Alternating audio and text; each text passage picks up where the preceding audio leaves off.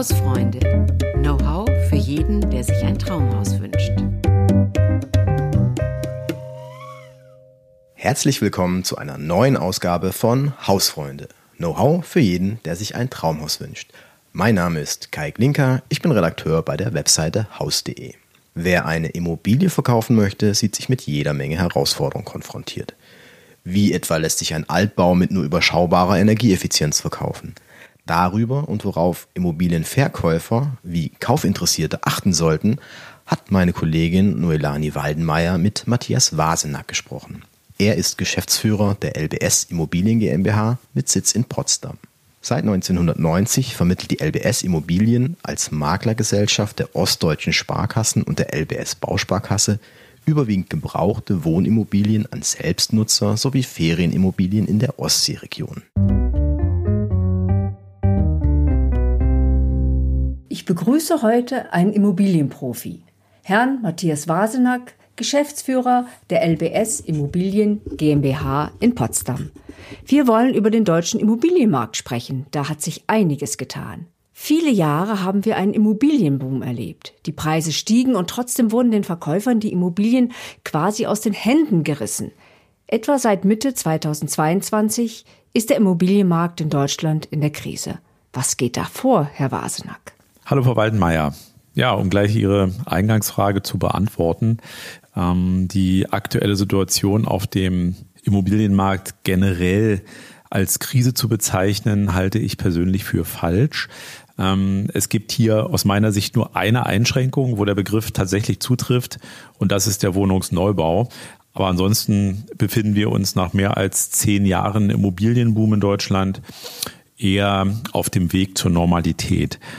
Die Price Rally der letzten Jahre ist vorbei. Wir erleben gerade einen Wandel vom Verkäufer zum Käufermarkt und insbesondere im Segment der Bestandsimmobilien, also bei gebrauchten Einfamilienhäusern und Eigentumswohnungen, sehen wir ein steigendes Angebot am Markt und das führt vielerorts zu kleinen Preiskorrekturen, aber nicht zu einem massiven Preisrückgang. Und ähm, die Hauptursache für diese Trendwende war die unerwartete massive Zinserhöhung im letzten Jahr. Und man muss sich einmal vorstellen, die Zinsen sind über 300 ähm, Prozent gestiegen innerhalb von nur sechs Monaten. Und das kam natürlich für viele Immobilienkäufer sehr überraschend. Und die Folge sind nun gestiegene Eigenkapital und Bonitätsanforderungen der Banken. Und diese Entwicklungen haben schlichtweg äh, vielen Käufern einen Strich durch die Rechnung gemacht. Für Verkäufer waren die Voraussetzungen früher zweifelsohne besser. Womit muss ich also rechnen? Was kommt auf mich zu, wenn ich heute eine Bestandsimmobilie zum Kauf anbiete? Herr Wallmeier, ähm, zunächst möchte ich darauf hinweisen, dass Sie sich darauf vorbereiten sollten, dass der Verkauf Ihrer Immobilie länger dauern wird. Und dann sollten Sie auch davon ausgehen, dass der Aufwand, den Sie betreiben müssen, um einen geeigneten Käufer zu finden, deutlich zunehmen wird, vom Werbeaufwand bis hin zur Anzahl der durchzuführenden Besichtigungen. Darüber hinaus werden voraussichtlich Immobilieninteressenten die aktuelle Situation dazu nutzen, um mit ihnen ähm, ja, intensiver über den Kaufpreis zu verhandeln. Ähm, eine gewisse Stresstoleranz sollten Sie sich deshalb in jedem Falle zulegen oder aneignen. Und ähm, wer sich das alles nicht antun will, geht lieber zum Profi. Man liest es immer wieder in der Presse. Die Immobilienpreise fallen. Wie stark sind die Preisrückgänge denn konkret? Und werden die Preise weiterfallen? Ja, die Angebotspreise für gebrauchte Einfamilienhäuser und Eigentumswohnungen in den Immobilienportalen sind erstaunlicherweise aktuell recht stabil. Also ein deutlicher Preisverfall ist nicht festzustellen. Ähm, dazu muss ich aber auch sagen, das sind eben auch nur Angebotspreise und nicht die tatsächlich bei einem Verkauf erzielten Preise. Ähm, ich gehe daher von moderaten Preisrückgängen aus, ähm, also einer leichten Korrektur. Ja, bei Anlageimmobilien, also beispielsweise bei vermieteten Eigentumswohnungen, ähm, ja, da sieht die Welt schon ganz anders aus. Hier sind deutliche Preisabschläge zu sehen und wahrscheinlich auch perspektivisch noch zu erwarten, da derartige Investitionen ansonsten durch die stark gestiegenen Zinsen wirtschaftlich auch tatsächlich äh, wenig sinnvoll wären. Ähm, hinzu kommen noch die Risiken wegen möglicher zukünftiger energetischer Sanierungsverpflichtung für den Eigentümer. Also zusammenfassend ähm, gehe ich deshalb davon aus, dass es in absehbarer Zeit zu einer stärkeren Differenzierung der Angebotspreise nach Objektart, nach Lagekriterien und energetischem Gebäudezustand kommen wird. Herr Wasenack, es ist schon mal beruhigend, dass es keinen Immobiliencrash geben wird. Was spricht denn dagegen, dass ich mein Objekt zu einem hohen Preis anbiete und mal schaue, schaue was, was geht? Herr Frau Waldmeier, also diese Strategie kann ich Ihnen ähm, beim besten Willen nicht empfehlen. Ein zu hoher Angebotspreis schreckt potenzielle Kaufinteressenten ab und ihre Immobilie könnte sich schnell zum Ladenhüter entwickeln. Und ähm, also wir haben die Erfahrung gemacht, je länger eine Immobilie angeboten wird, desto unattraktiver wird sie für Käufer und desto günstiger muss sie werden, um überhaupt noch verkauft werden zu können. Also die Kunst der erfolgreichen Immobilienvermarktung besteht gerade darin, den marktgerechten Preis zu bestimmen, um hierdurch eine möglichst breite Käuferschicht anzusprechen. Und das ist in der Regel aber Profisache. Was kann ich als Anbieter einer Bestandsimmobilie sonst noch tun, um meine Chancen zu verbessern? Ja, gerne gebe ich unseren Zuhörern ein paar nützliche Hinweise, die auch leicht äh, umsetzbar sind. Also zunächst empfehle ich Ihnen vor dem Verkaufsstart alle relevanten Unterlagen über Ihre Immobilie vollständig zusammenzustellen. Dann denken Sie unbedingt an einen gültigen Energieausweis, denn dieser muss jedem Interessenten spätestens bei der Objektbesichtigung vorgelegt werden. Stichwort Objektfotos. Fertigen Sie bitte hochwertige Fotos von Ihrer Immobilie an. Achten Sie darauf, bei Innenaufnahmen immer von innen nach außen zu fotografieren und machen Sie Fotos bei Sonnenschein. Also bitte keine Schlechtwetterfotos fertigen Sie ein aussagekräftiges digitales Exposé an, ähm, welches Sie dann auch Ihren Interessenten zur Verfügung stellen können.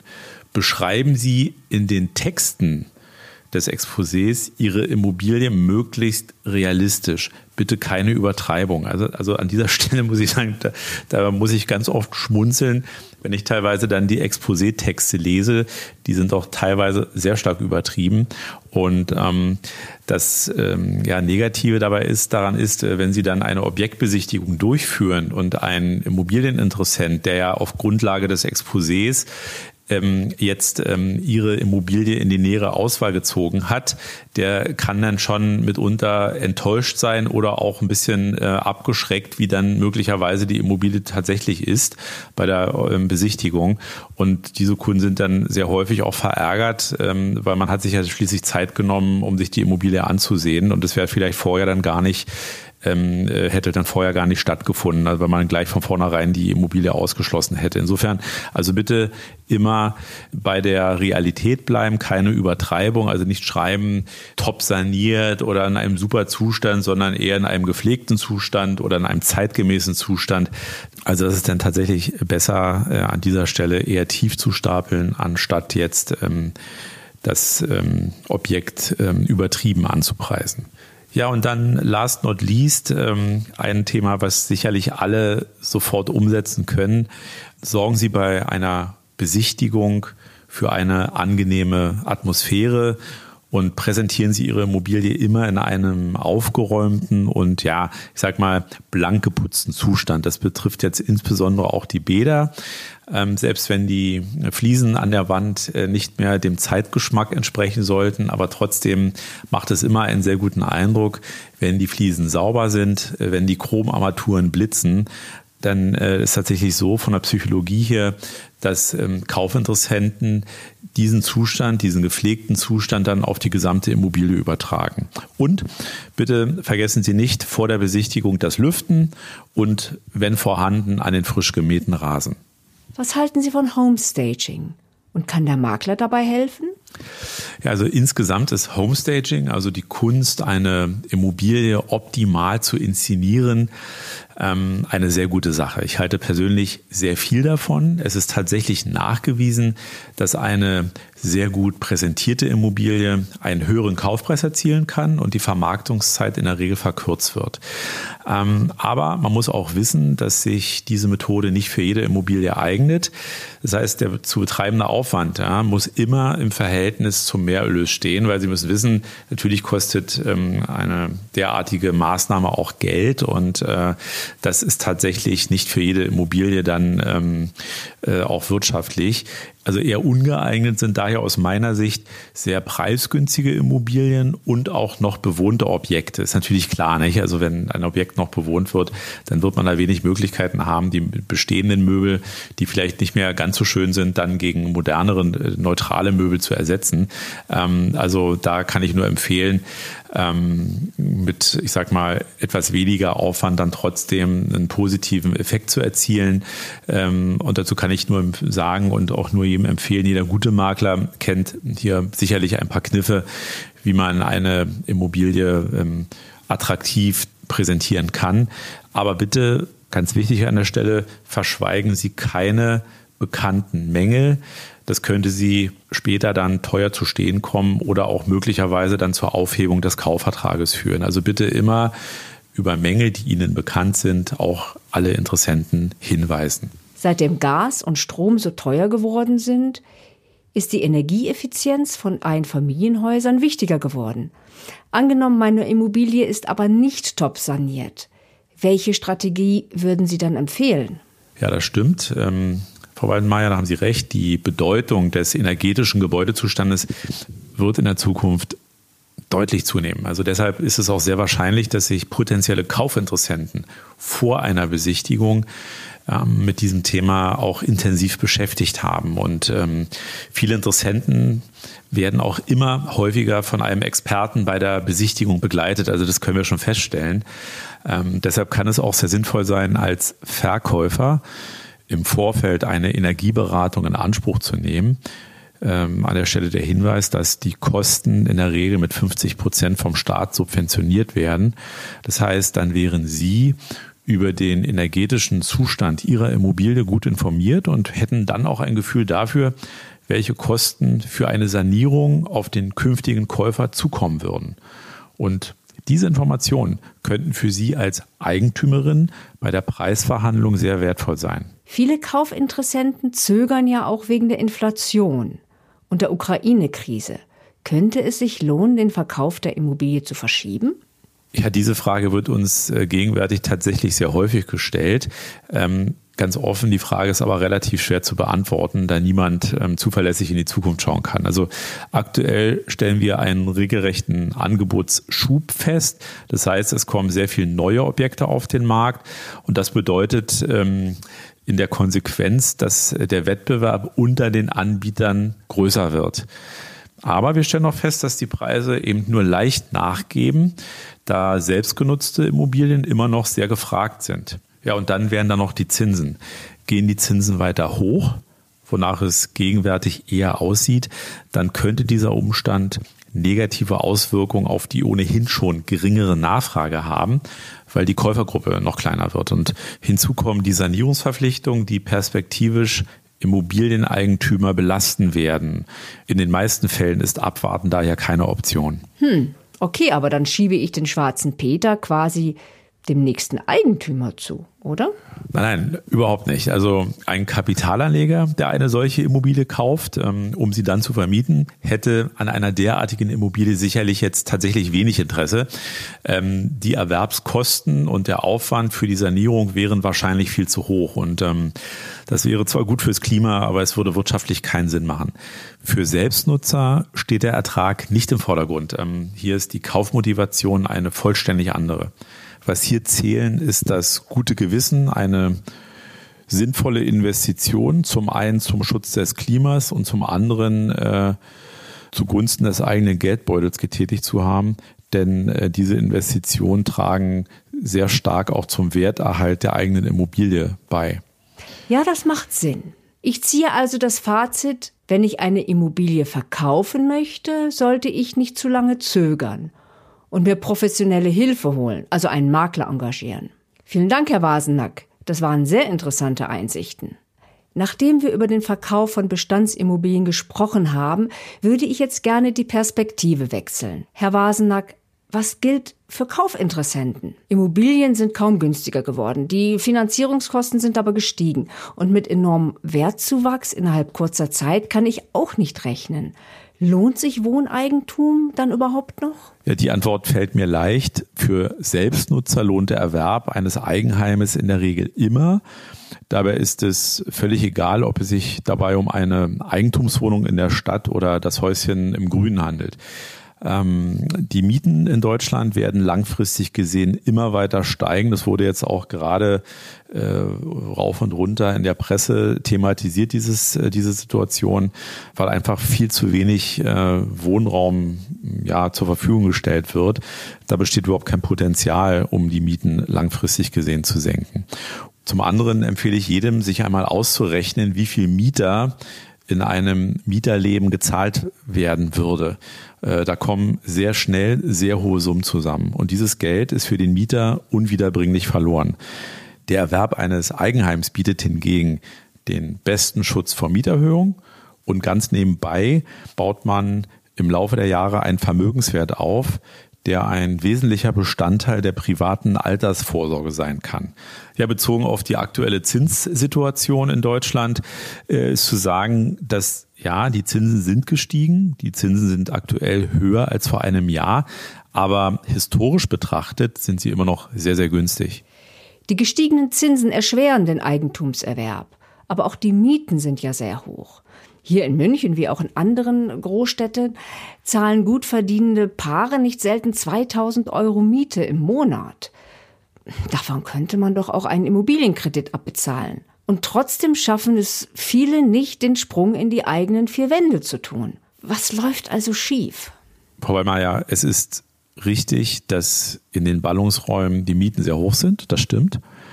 Ähm, das liegt unter anderem daran, dass viel zu wenig neue und vor allem bezahlbare Wohnungen in den letzten Jahren gebaut worden sind. Und die Nachfrage ist aktuell weit höher als das Angebot und das führt zu steigenden Mieten. Aber auch die Kaufpreise für Immobilien in den großen Städten haben sich in den letzten Jahren sehr stark verteuert, dass man sich wahrscheinlich äh, mit einer Darlehensrate von 2000 Euro im Monat ja kein Eigenheim mit beispielsweise 100 Quadratmeter Wohnfläche leisten wird können. Ja, das ist so. Also eine Finanzierung wird äh, mit der monatlichen Rate wahrscheinlich relativ unrealistisch sein.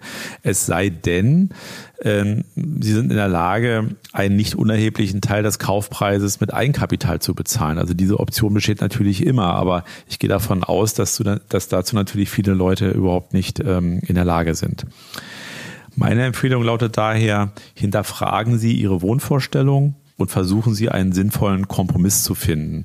Und ein Kompromiss könnte zum Beispiel so aussehen, dass man eine kleinere Wohnung ins Auge fasst, die besser ins Budget passt oder beispielsweise auch ähm, aus der Stadt in den Speckgürtel zieht.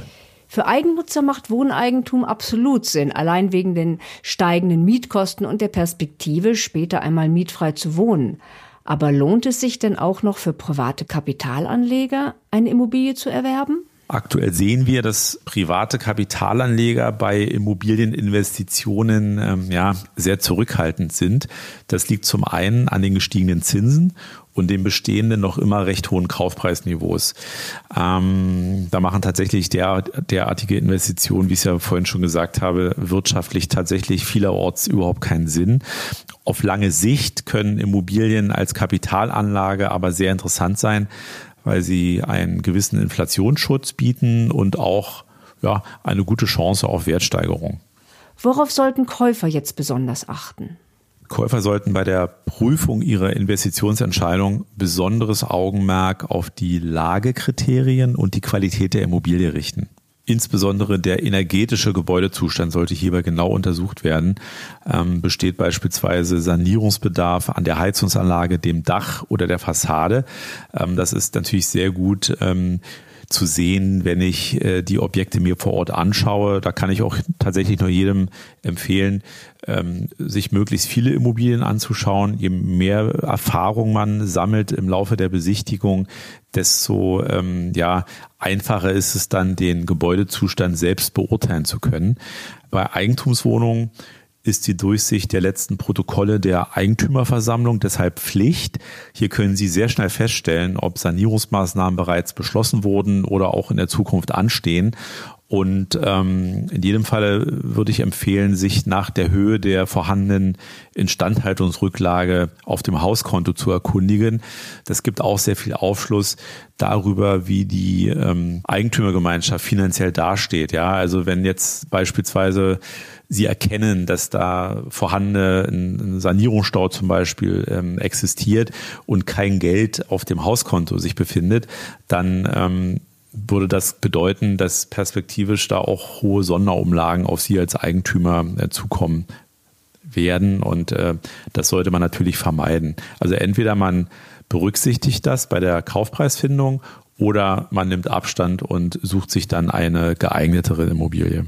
Deshalb gehe ich davon aus, dass gut sanierte und energetisch optimierte Immobilie perspektivisch wertstabiler sein werden und wahrscheinlich auch eine bessere Rendite versprechen als unsanierte Immobilien. Ich möchte Wohneigentum erwerben. Wäre es nicht besser, noch abzuwarten? Gut möglich, dass die Preise weiter fallen? Es wird mit sehr großer Wahrscheinlichkeit kein Immobiliencrash stattfinden. Die Preise werden nur moderat fallen oder sich auch ähm, nur seitwärts entwickeln. Die Nachfrage bei Wohnimmobilien zur Selbstnutzung ist nach wie vor vorhanden und attraktive Objekte werden auch verkauft. Es könnte sogar sein, dass ähm, sanierte und jüngere gebrauchte Immobilien mit besseren Energiekennwerten im Preis weiter anziehen werden. Ja, und Immobilien in guten Lagen werden immer wertstabil bleiben. Das hat zumindest die Vergangenheit gezeigt. Und zum Schluss möchte ich zur Glaskugel greifen. Was glauben Sie? Wie werden sich die Bauzinsen weiterentwickeln? Wagen Sie eine langfristige Prognose für den Immobilienmarkt? Und wird Bauen auch irgendwann mal wieder günstiger? Ja, zu Ihrer ersten Frage, Frau Weidenmeier. Ich gehe davon aus, dass die Zinsen noch ein wenig steigen werden. Die Europäische Zentralbank hat ja bereits angekündigt, den Leitzins noch einmal leicht anzuheben. Und das könnte auch sein, dass die Geschäftsbanken dann diese Erhöhung an die Kunden weitergeben werden. Zu Ihrer zweiten Frage. Ja, ich glaube, dass die Baukosten wieder sinken werden insbesondere auch die Kosten, die man äh, einplant ähm, für die Sanierung einer Immobilie, wenn eine Entspannung bei der Auftragslage der Handwerksunternehmen eintritt durch den Wegfall des Neubaus, weil der ist ja, haben wir vorhin schon äh, besprochen, das Thema ähm, stark unter Druck geraten, könnte es durchaus sein, dass dieser Umstand bald eintreten wird. Zum anderen müssen aber auch Lieferengpässe beseitigt und die Kostenexplosion bei den Baumaterialien eingedämmt werden. Und das hängt natürlich sehr stark auch ähm, mit der Dauer des Ukraine-Krieges ähm, zusammen. Ähm, was das Thema Neubau angeht, ja, da muss man ganz deutlich auch sagen, ähm, die staatlichen Anforderungen an den Neubau sind sehr hoch und werden perspektivisch wahrscheinlich auch weiter steigen. Und das verteuert natürlich den Neubau zusätzlich ähm, sodass ich hier nicht sehr optimistisch bin, äh, dass da die Kosten jetzt deutlich runtergehen werden. Langfristig gesehen waren Immobilien stets eine gute Investition und sie werden es wohl auch in Zukunft bleiben. Also davon bin ich persönlich sehr überzeugt. Gewohnt werden muss schließlich immer. Ein schönes Schlusswort. Das Thema Immobilien bleibt interessant und lohnenswert. Herr Wasenack, vielen Dank für das Gespräch. Hat Spaß gemacht. Tschüss und auf Wiederhören.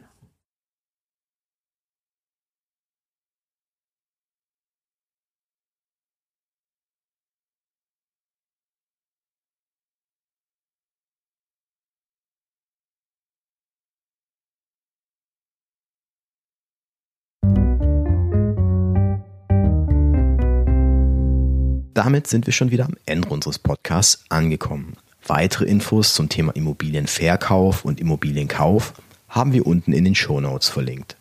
Wenn Sie darüber hinaus Fragen, Wünsche oder Anregungen haben, zum Beispiel welches Thema wir unbedingt einmal in diesem Podcast besprechen sollten, dann schreiben Sie gerne an hausfreunde.haus.de. Selbstverständlich können Sie unseren Podcast auch liken oder abonnieren. Und heute sagen wir Tschüss und bis zum nächsten Mal.